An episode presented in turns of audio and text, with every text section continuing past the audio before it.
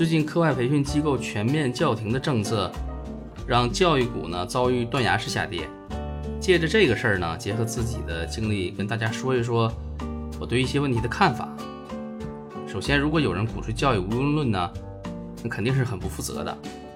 野蛮生长的年代已经过去了。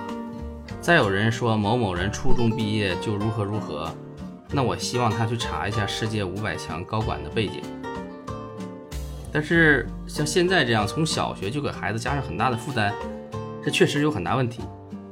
要是用寒暑假把下学期的课程提前学了，那上学期间又不能干别的，这时间其实就浪费掉了。如果是用来发展点业余爱好，出去开阔一下眼界是更有价值的。再说高考啊，我本人是九八五二幺幺理工大学的硕士。生长在东北的三四线城市，现在定居深圳。为什么介绍这个背景啊？就是因为走了太多弯路啊。那先说城市啊，这个城市，我认为是太重要了。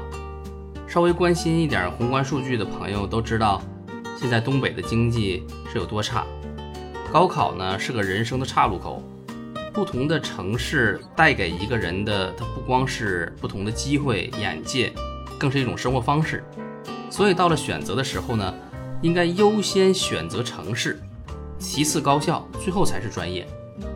已经毕业工作的朋友有多少还在从事自己本专业相关的工作呢？